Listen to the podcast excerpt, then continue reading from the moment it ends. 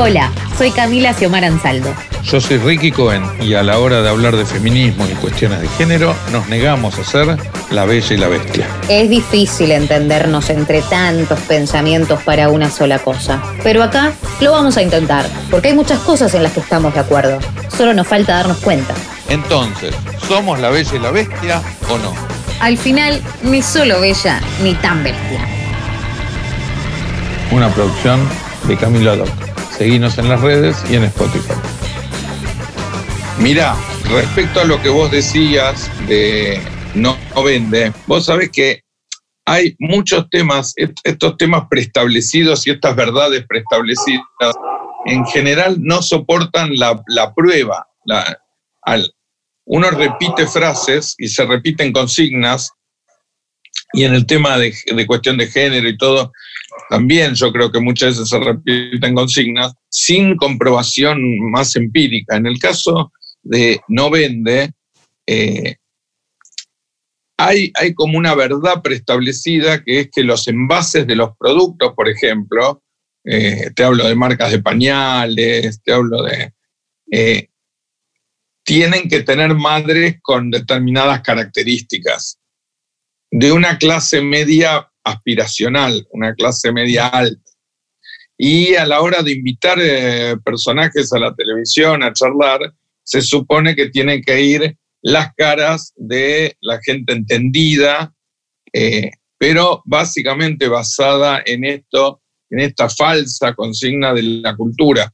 O sea que estudiando conductas, muchas veces pasa que la gente de clase baja y la gente de clase alta tienen conductas mucho más parecidas que lo que uno querría, lo que pasa es que una está disfrazada con un grado de glamour y la otra no, la otra está estigmatizada. Entonces, los que se drogan son los pobres y los ricos tienen un índice de drogadicción casi tan parecido al de la clase pobre, pero bueno, es en el medio de una fiesta. Ayer estábamos viendo la, serie que te la recomiendo, te va a gustar mucho, la de Jeffrey Epstein. Este, Y bueno, la droga puesta en este marco es este, tiene glamour la, la droga puesta eh, por un canal de acá yendo a algún barrio pobre, es la estigmatización de así son los pobres. Y yo dudo que en los canales de televisión, si uno generara debates con protagonistas que representan en la Argentina hoy el 50% de la población y se, se los visibilizara, se los escuchara, te doy un ejemplo de alguien que a mí me parece que logró visibilizar un montón de estos problemas, que es Nacho Levy, a quien no conozco personalmente y puede ser que haya muchas críticas para hacerla, no las conozco. Pero el tipo logró que la Garganta Poderosa se encargue de visibilizar temas que no los hubiéramos visto de otra manera. Y el, digamos, si la Garganta Poderosa se impuso en un montón de lugares donde normalmente no hubiera sido visto con interés creo que es una cuestión de que los medios se animen a visibilizar y a profundizar los problemas. Yo creo que hay un grado de superficialidad en los medios que hartó a la gente. Y si no, basta con mirar los números de rating. Yo no creo que pase por animarse, no creo que no se animen, sino que no tienen ganas de mostrarlo porque ah, saben que, claro, que cuando eso se empieza a mostrar y, la gente que no tenía voz empieza a tenerla y de repente se ponen un poco en juego los lugares de las personas que están hace 60 mil años ah, detrás de los medios de comunicación en este caso que estamos hablando, pero que generalmente son las mismas personas que están encargadas de otros lugares donde también tienen mucho poder y donde inciden de manera directa en distintos aspectos de, de la sociedad. Lo que pasa es que, perdóname que te interrumpí, pero lo que pasa es que lo que vos decís es la punta para otra, para otra de las charlas largas que podamos tener, pero que tiene que ver con que si es como vos decís, y yo te aseguro que es como vos decís, eh, entonces no hablemos de medios de comunicación, hablemos de empresas que se dedican al negocio de la comunicación. No lo quieren hacer por, porque no les conviene, no lo quieren hacer porque le tienen miedo a vender menos publicidad, porque la publicidad apunta al consumo de la gente que tiene plata para consumir, pero entonces no están haciendo periodismo y no están haciendo comunicación. Claro, lo que pasa es que nosotros en el común lo entendemos como los grandes medios de comunicación para diferenciarlos de los otros medios de comunicación que son más alternativos, suelen ser comunitarios y no suelen tener tanta llegada porque no tienen tanta plata como los, las empresas de comunicación que más se venden o que los tenemos al alcance. Apenas prendemos el televisor son los primeros canales que nos aparecen, ¿no? Y lo mismo cuando con la radio, son los diales más importantes. Eh, pero esto es cierto lo que decís. Y también cuando hablabas eh, me puse a pensar sobre la famosa meritocracia, ¿no? Esto de, de que cada uno tiene las mismas posibilidades y bueno, después si vos no hiciste lo suficiente para lograr y bueno, es un problema tuyo, jodete y atenete a las consecuencias. Eso existe y existe mucho en la romantización de la pobreza, ¿no? ¿Cuántas veces vimos casos de el nene que atraviesa el campo de cinco kilómetros para ir al colegio? Como algo bueno, y es terrible que ese nene tenga que pasar por ese martirio todos los días de su vida, o sea, y, te lo, pero es depende desde donde cada uno lo quiere ver, o sea, si vos lo querés ver como que es un esfuerzo y lo vas a ver como algo bueno, ahora si lo, te lo pones a ver como cómo puede ser que ese, que ese y todos los nenes tengan que atravesar un pantano gigante para poder ir a un para estudiar algo tan necesario y básico, debería serlo al menos, como es el estudio, la escolarización, lo vas a ver, depende de donde vos te quieras parar. Lo que pasa es que generalmente las personas solemos ponernos desde el lugar de lo individual, de lo que me pasa a mí y medir todo a partir de lo que yo haría, ¿no? Como, bueno, sí, yo eh, me recontra esforcé, eh, pero y tú pude lograr lo que quise. Sí, bueno, pero tuve la suerte de tener a mis papás que me, pudieron asegurar una cama, agua caliente y comida todos los días de mi vida y entonces yo pude hacer otras cosas. No es lo mismo, no puedo decir que mi realidad es lo mismo que una persona donde no tiene eso cubierto, ¿no? Y eso suele pasar mucho en, en los sectores más vulnerables, que los chicos y las chicas no tienen niñez porque tienen que crecer a los golpes. A mí me pasaba antes, sí. No, decime, decime, seguimos. A mí me pasaba, yo participé en Pilar, de una organización mucho tiempo, y siempre me voy a acordar de, todos y todas esas niñas que eran hermosos, que lo son seguramente, hace ya mucho no lo veo, seguro ya son más altos que yo, eh, pero una vez era viernes y una nena, Aldana, de ocho años en su momento, me dijo, vino y se me, se me apoyó en el hombro y me dijo, estoy muy cansada. Y yo, claro, en mi desconocimiento le digo, bueno, es viernes, vas a poder descansar. No, mi mamá trabaja todos los días y yo me tengo que encargar de cocinarle a mis hermanitos y encima el más chiquito está enfermo. Ocho años tenía y me puse a, ahí fue cuando la, ya la vida me venía cacheteando un poco, pero en ese momento fue como, claro, mirá, yo le estoy diciendo esto y la nena tiene otra realidad totalmente distinta que, la que debería tener con ocho años. Ahí aparece un tema de, de, lo que contás, me parecen dos temas que me parece que uno tiene que ver con que el sentido común instalado en la sociedad no incluye el sentido común de la gente más vulnerable. Hay un sentido común, cuando vos hablas de la meritocracia, hay un sentido común, hay una escala de valores, hay una forma de mirar la vida, hay una forma de mirar las cosas, que es, bueno, no por casualidad, digamos, la, frase de la verdad es la verdad del poder, digamos, esa es la, realidad, es la realidad que quien impone la realidad y quien impone la verdad es el poder, eh, que excluye la posibilidad de imaginar siquiera, cuando vos tenés 18, 20 años, excluye la realidad de que una chica de 8 años, sábado y domingo, a vos que te gusta tanto el fútbol y que compartimos la pasión del fútbol, digo, cuando los jugadores de fútbol cuentan su historia de chicos, y que en este caso con el colegio me parece que es exactamente el mismo ejemplo, el, el ejemplo de la persona que cuenta y que llegó, lo que esconde es la cantidad de gente que se quedó a mitad de camino por no poder llegar a hacerlo. Digo, cuando un jugador dice, estuve 10 años te acordarás del Negro Ibarra. El Negro Ibarra vivía abajo de la tribuna de Colón. Vivió como tres años abajo de la tribuna de Colón. Eh, cada uno de los personajes, cada uno de los personajes del fútbol que cuentan las historias de cuando llegaron y cuando aparecen y porque hicieron los primeros dos goles se les hacen notas, son todas historias de un sacrificio de los padres, de ellos, de sus hermanos, pero que en realidad lo que a uno le da a pensar es, hay uno que llegó, ¿cuántos se quedaron a mitad de camino? Cuando vos te muestran románticamente el chico que cruza la montaña y el río y soporta la nieve y todo, lo que uno se tiene que preguntar es cuántos chicos por tener que hacer todo eso no llegan a estudiar. Mientras que nosotros lo que tenemos que hacer es ver si nos tomamos un colectivo y si llegamos cinco minutos tarde o no.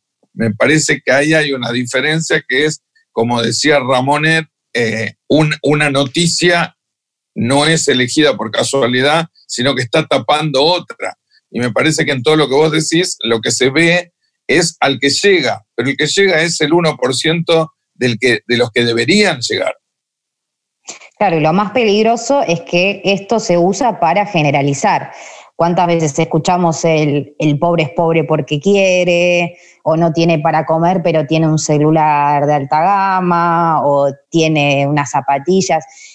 Y en realidad no tiene nada que ver una cosa con la otra. O sea, e, es, es como que si la sociedad, la, sociedad, las personas en general necesitáramos, ¿no? De ver, eh, no, me incluyo en esto, pero sí me incluyo como parte y cómplice de alguna manera, porque seguimos estando, hoy cortamos esta charla y esto sigue pasando y, va a seguir pasando, eh, pero necesitamos verlo al pobre con un trapo todo roto y descalzo y sucio recién como para sentir, eh, ah, bueno, no, eh, eh, es realmente pobre. Pero la pobreza pasa por otros lugares, no pasa solamente por lo que se ve a la vista, si la persona pudo tener acceso a un trabajo y eligió usar su esfuerzo que se lo dieron en dinero en comprarse unas buenas zapatillas después de haber usado zapatillas usadas o regaladas o de la basura durante toda su vida. Entonces me parece que ahí se termina confundiendo esto. Y vamos a ser realistas, al pobre no se le disculpa la enorme cantidad de consumismo que tenemos en nuestro cerebro que nos hace pensar, no pensar, porque ya, digamos, suponemos que ya sabemos que no, pero digo, si vos tenés dos pares de zapatillas, normalmente pasás y te compras una porque te encantó, y eso es un consumismo superficial. Bueno, esto está permitido para nosotros, pero no está permitido para el pobre. En el momento que el pobre se compró algo o se puso su antena para ver DirecTV, para ver los partidos, ya eso lo estigmatiza.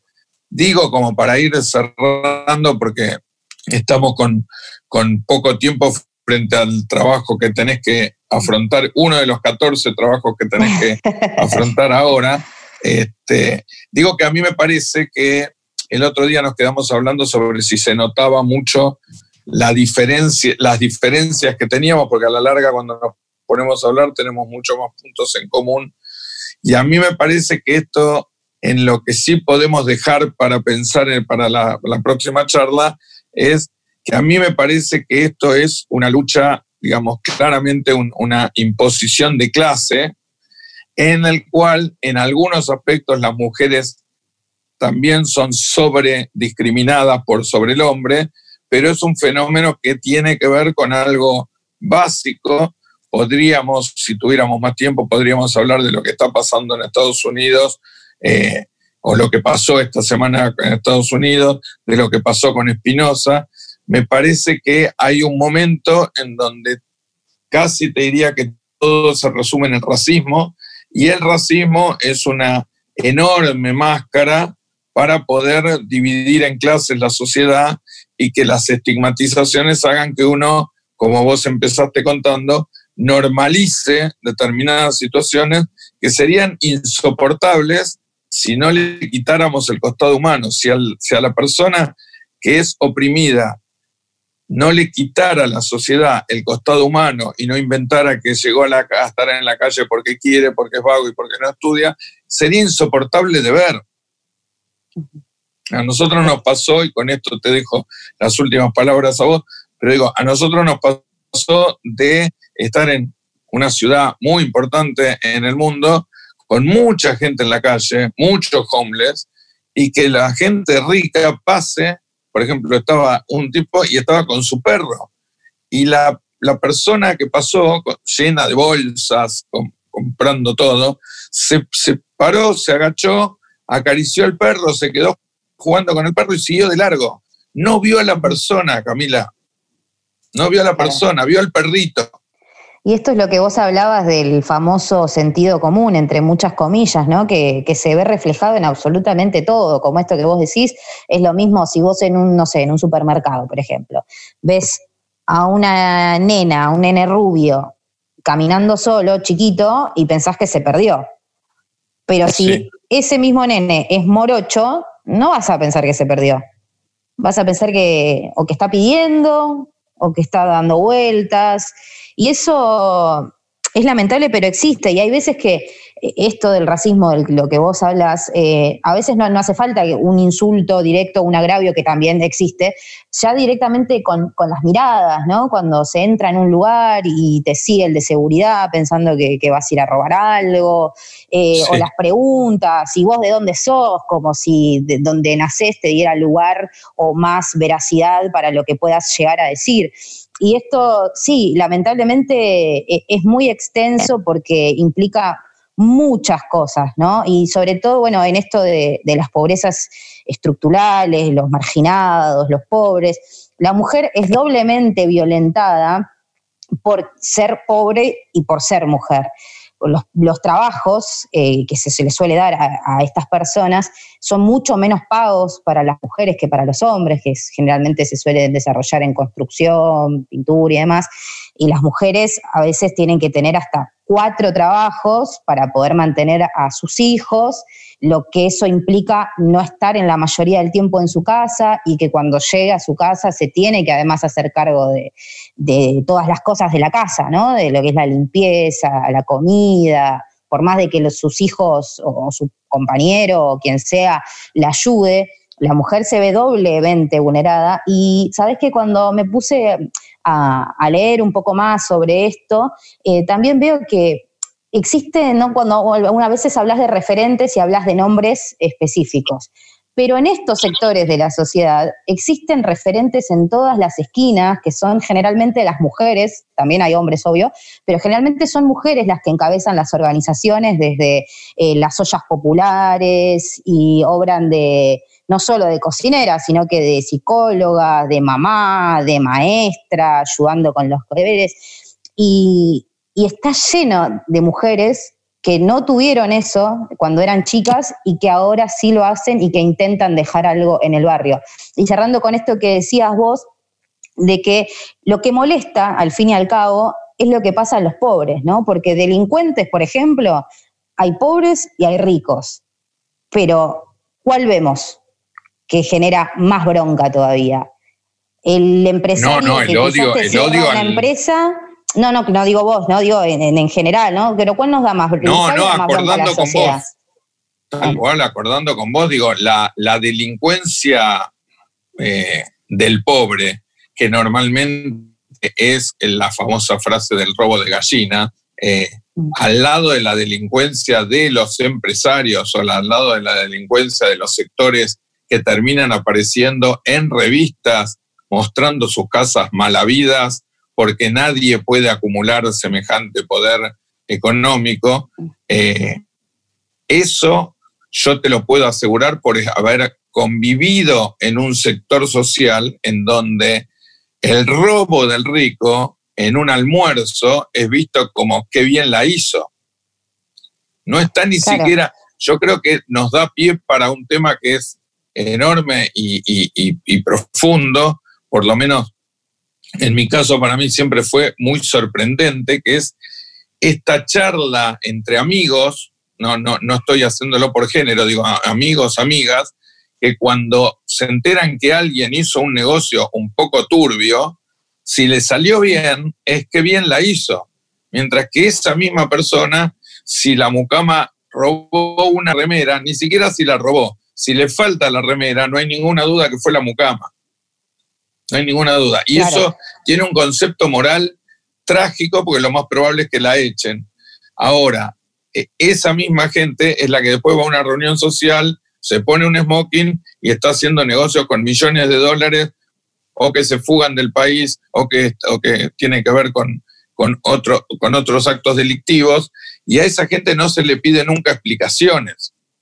Y que no, porque son lindos a la vista, se visten bien, están perfumados, y entonces eh, bueno, o sea, se, se, pasa por alto, no es tan agresivo a la vista como el pibe eh, marginal que va y chorea en una esquina. Y eso también pasa con, con, todo a grandes rasgos, ¿no? Porque, por ejemplo, esto vos mencionabas de Estados Unidos, que es tremendo, el asesinato de, de George Floyd, eh, de cómo la ficción policía, pero también pasó en Fontana Chaco, que entró la policía a, los golpes a una casa y rompió de manera totalmente ilegal, sin presentarse, sin una orden de allanamiento, sin nada, se llevó cuatro personas menores de 20 años, de las cuales dos eran mujeres a las que abusaron sexualmente, en las que les pisaron los pechos, les saltaron arriba de los pechos, eh, les rociaron de alcohol y las amenazaron con prenderla a fuego.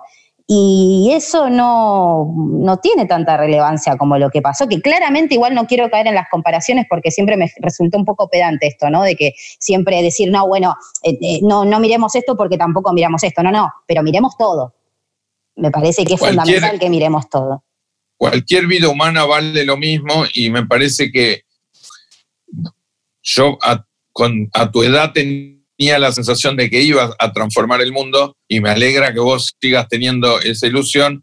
En esta, en esta época me parece que uno debería conformarse con, e, por lo menos, con, intentar descubrir eh, y no aceptar esto que hablábamos del sentido común. Me parece que hay que empezar a confrontar con estigmatizaciones que llevan 30, 40, 50 años y que por experiencia personal, te quiero decir que yo tengo la sensación, hay veces escucho comentarios o escucho calificaciones o este, este tipo de estigmatizaciones y siento que no avanzamos nada en 40 años.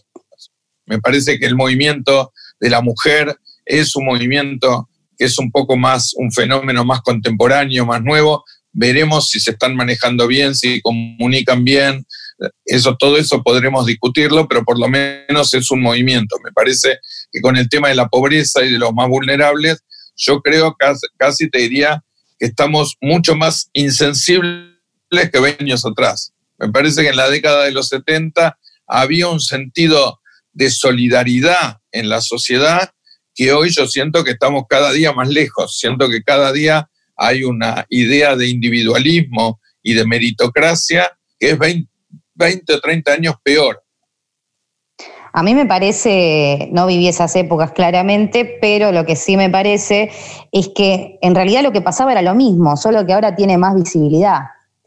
Por ejemplo, esto vos decías, las mujeres es algo, el movimiento de mujeres como lucha, si bien lleva muchos siglos, empezó a tomar mayor visibilidad en este último tiempo. Y eso no quiere decir que antes no existían los abusos ni la violencia de género, sino que no se hablaba las mujeres generalmente lo padecían y entendían que era lo que les tocó, que por ejemplo si el marido venía y las agarraba trompadas, tenían que soportarlo porque ya se habían casado y estaba mal visto que una mujer se separe, por ejemplo.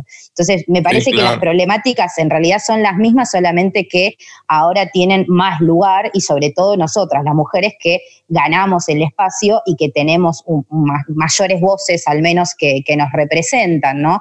Igual yo no sé si tengo la, el sueño de poder cambiar el mundo, porque si creería que depende de mí, estaría muy equivocada, pero sí me parece que está bueno que cada uno de nosotros y de nosotras utilice los espacios que tiene a mano, como por ejemplo esta charla entre nosotros, para empezar a, darnos cuenta de que todo lo que veníamos pensando que era normal no lo es, ¿no? Y en, base a esto que hablábamos de la marginalidad y la pobreza, yo creo que existe realmente una grieta y la grieta existe entre las personas que pueden tener, empatizar con el otro y quienes no.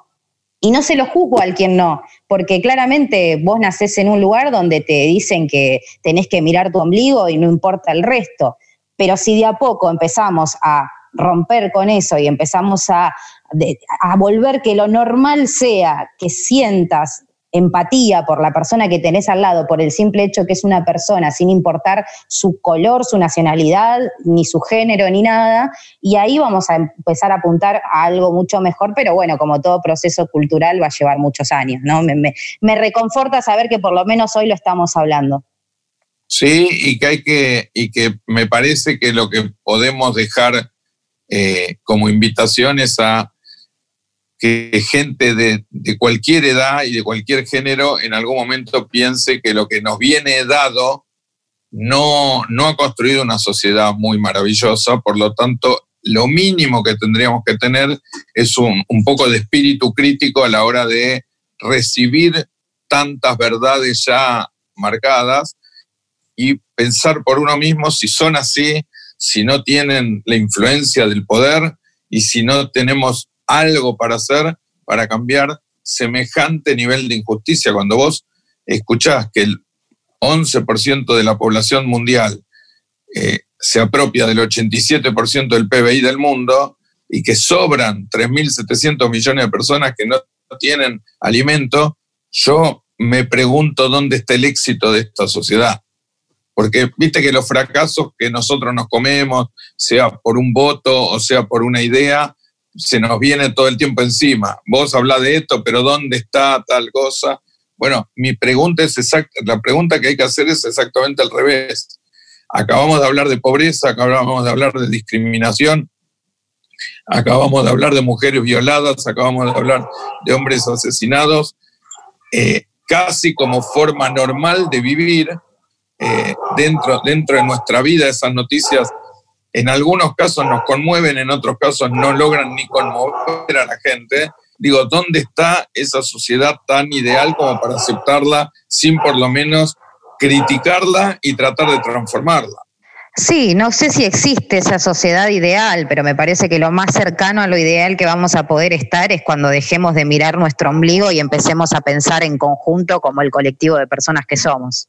Te invito a que para la próxima charla no dejes de, de ver Jeffrey Epstein, donde hay dos cosas que quiero que te acuerdes. Primero, la solución final, que no es ninguna, bueno, no es una frase feliz la solución final, pero digamos, pero el, final termina eh, en algo que vamos a coincidir los dos, y es que hay un montón de mujeres valientes que se animan a hacer un montón de cosas, pero que tienen la colaboración y el rol que ocupan determinados hombres. O sea, se logra a través de la unión por una causa común de empatía entre hombres y mujeres. Y después llévate un cartelito que es, no todos los hombres somos Jeffrey Epstein. Ah, eso ya lo sé. ¿eh? el cartelito no lo, pero lo voy a ver, lo voy a ver, así podemos hablar sobre esto. Te mando un beso y nos, nos vamos hablando de a 10 minutos por mensaje durante la semana para tener este tipo de charlas después.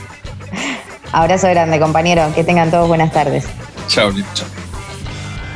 La Bella y la Bestia, una producción de Camilo Doc. Seguinos en las redes y en Spotify.